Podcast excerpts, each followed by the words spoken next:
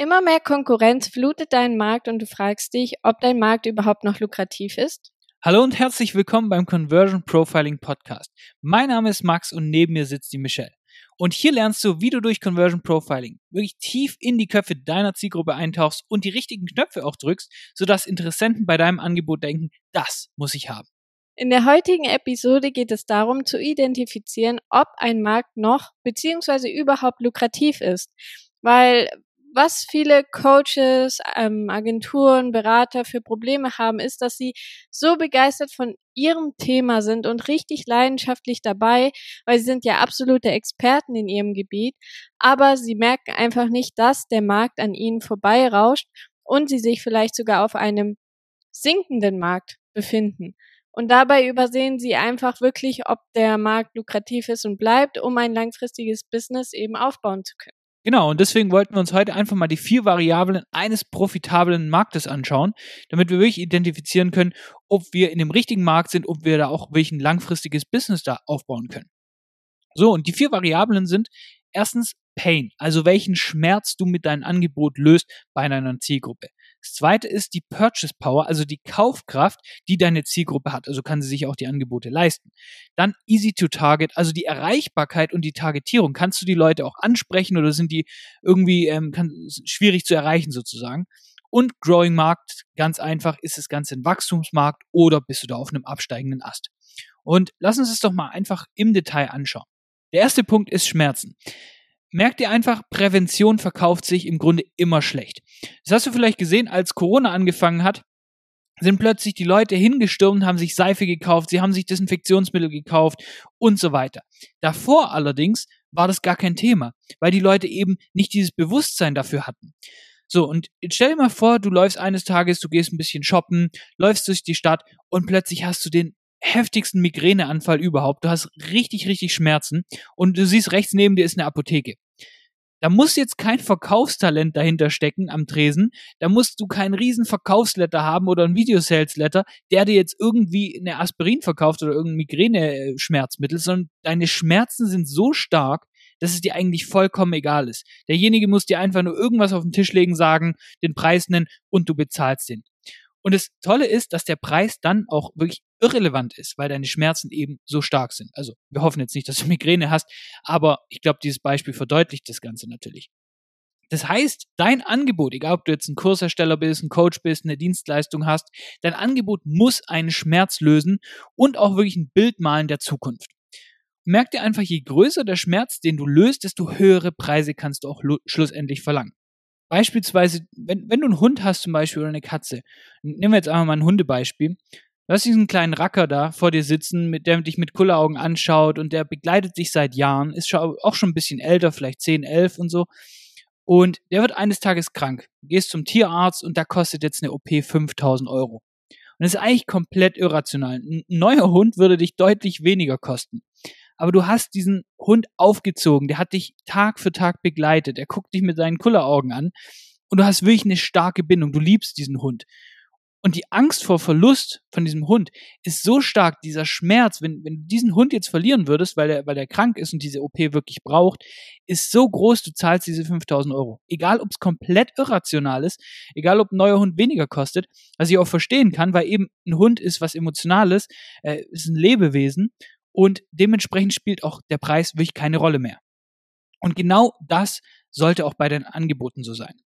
Natürlich kannst du jetzt auch Produkte verkaufen, wo kein großer Schmerz da ist. Wenn wir jetzt zum Beispiel von irgendwelchen Massenprodukten im E-Commerce ausgehen, irgendwelche Armbänder und was weiß ich was, da ist kein großer Schmerz dahinter, warum ich das jetzt kaufen soll.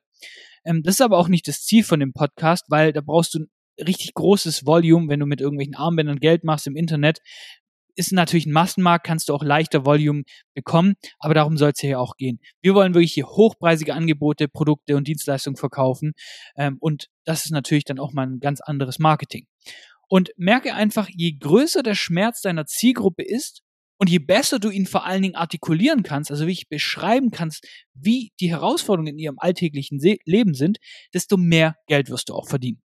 Der zweite Punkt ist die Kaufkraft deiner Zielgruppe. Du kannst wirklich das beste Angebot der Welt haben. Wenn deine Zielgruppe kein Geld hast, dann wird sie auch nichts bei dir kaufen. Weil es ist einfach nicht nur immer wichtig, ein gutes Angebot zu haben, was die Leute haben wollen, sondern dass sich die Zielgruppe das eben auch leisten kann.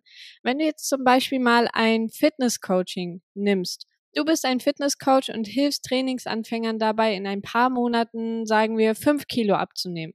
Was meinst du, welche Zielgruppe wäre für dich lukrativer? Sind es die Studenten oder sind es die Führungskräfte? Natürlich sind es in diesem Beispiel jetzt die Führungskräfte, weil die auf jeden Fall schon Geld verdienen, die sind selbstständig, die machen Geld. Studenten machen eher weniger Geld, wenn sie jetzt vielleicht nebenher irgendwie als Werkstudent oder so arbeiten, aber die werden wahrscheinlich eher weniger in dein Fitnesscoaching investieren als jetzt Führungskräfte. Das heißt jetzt nicht, dass du nicht deiner Passion nachgehen sollst, wenn deine Zielgruppe jetzt zum Beispiel wirklich Studenten sein sollten. Die muss aber klar sein, dass hier viel weniger kaufkräftige Menschen drinne sind.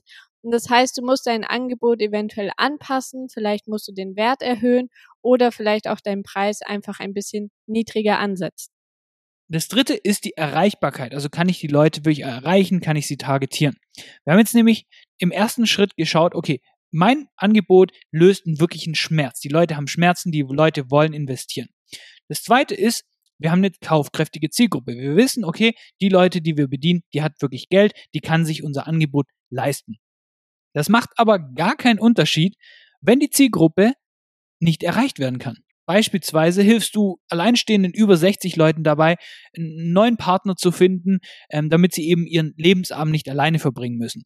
So, ist ja erstmal ein super Schmerz, den du löst. Das ist eine, auch eine Zielgruppe, da ist auch ein bisschen Geld vorhanden und der Schmerz ist wirklich tatsächlich riesig, weil sie zum Beispiel vielleicht mal verheiratet waren, die Ehe ist in die Brüche gegangen oder der Partner ist gestorben und so weiter. So, und jetzt möchtest du Ads schalten auf Facebook oder Instagram, kannst du dir vorstellen, wie gut es funktioniert aktuell. In ein paar Jahren äh, werden auch über 60-Jährige auf Instagram und äh, Facebook und so weiter sein. Aber aktuell funktioniert es zum Beispiel einfach schlecht. Das heißt, es ist auch ein wirklich taktischer Punkt, wo du einfach bei deinem Marketing berücksichtigen sollst, okay, wie möchte ich denn Werbung schalten, wie, wo ist meine Zielgruppe überhaupt zu erreichen? Und deswegen ist es auch sehr, sehr wichtig. Und je einfacher du schlussendlich deine Zielgruppe erreichen kannst, desto besser. Schlussendlich hat jeder die Chance, seine Zielgruppe mit bezahlten Werbeanzeigen zum Beispiel zu erreichen. Aber es sollte man auf jeden Fall nicht vernachlässigen, wirklich zu schauen, okay, wie einfach kann ich die Zielgruppe auch erreichen. Die Nummer vier ist der Wachstumsmarkt. Alle drei Punkte vorher, die wir dir jetzt vorgestellt haben, bringen dir nichts, wenn du dich auf einem Markt befindest, der am Sinken ist.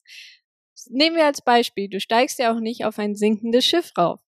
Du richtest dich zum Beispiel nicht an Zeitungen oder die Printmedien, weil dieser Markt einfach gerade sehr, sehr stark am Schrumpfen ist, weil wir uns einfach in einem digitalen Zeitalter befinden und heutzutage findet so gut wie alles eigentlich einfach nur noch online statt.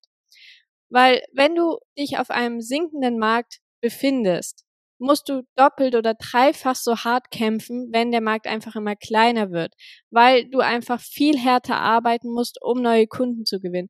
Du musst viel härter arbeiten, um den gleichen Umsatz zu machen, aber du wächst einfach nicht weiter oder einfach nicht so schnell, weil du quasi gegen den Strom schwimmst. Du kommst einfach wirklich nur sehr, sehr schleppend voran oder du gehst einfach mit dem Markt unter. Und wenn du auf einem Wachstumsmarkt bist, dann wächst du schlussendlich mit dem Markt immer weiter mit, weil du hast sozusagen wie Rückenwind. Du musst einfach eigentlich nicht viel richtig machen. Zum Beispiel, wenn ein neuer Trend stattfindet, dann wächst du mit diesem einfach immer automatisch mit. Als Beispiel können wir dir da nennen, ähm, TikTok zum Beispiel. Als TikTok hier auf den deutschen Markt oder auf den amerikanischen Markt kam, haben dort viele kleine Kinder angefangen zu singen, zu tanzen, haben irgendwie ihre, ihre Sachen geteilt aus ihrem Leben und die hatten wirklich keinerlei Ahnung von Verkaufen, sie hatten keine Ahnung von Marketing, aber sie sind trotzdem groß geworden, haben Reichweite bekommen, weil TikTok einfach gewachsen ist. Und dadurch sind sie eben auch gewachsen und konnten jetzt, da sie älter sind, mit ein bisschen Marketing-Know-how einfach ihre Produkte verkaufen, wenn sie welche haben. Also fassen wir einfach mal alles mal jetzt zusammen.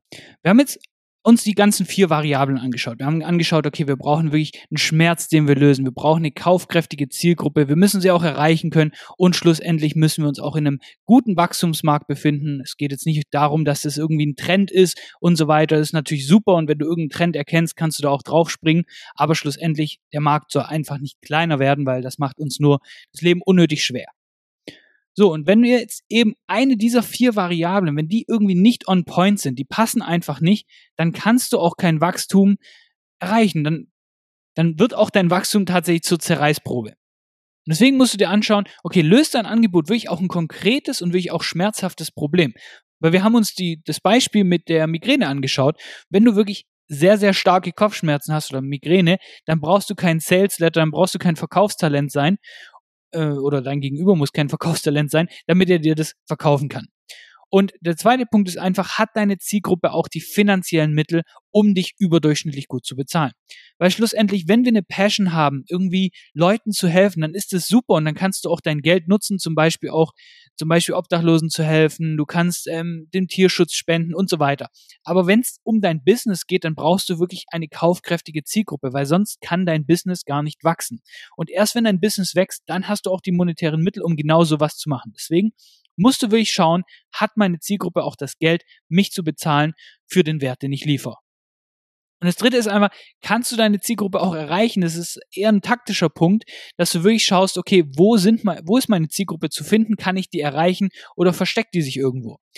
Beispielsweise, wenn du irgendwie Geschäftsführer erreichen möchtest von irgendwelchen kleinen mittelständischen Unternehmen, da sind dann oft Assistenten davor und bis du die quasi mit Cold Calls zum Beispiel erreichst, dann musst du erstmal an den Assistenten vorbei. Deswegen musst du dir einfach mal anschauen, kann ich die Leute auch erreichen und wie einfach sind sie zu erreichen. Das vierte ist einfach, wächst der Markt insgesamt. Ist ganz einfach. Ich würde jetzt nicht ein Business an irgendwelche Zeitungen ähm, starten, weil ich einfach weiß, okay, der Markt der Markt schrumpft immer weiter und das ist schlussendlich ähm, kein Markt, auf dem ich sein will, denn da, damit machen wir es uns schlussendlich einfach nur umso schwerer. Wenn wir einfach auf einem Markt sind, der konstant wächst, müssen wir einfach mit diesem Markt mitschwimmen sozusagen und dann werden wir auch wachsen.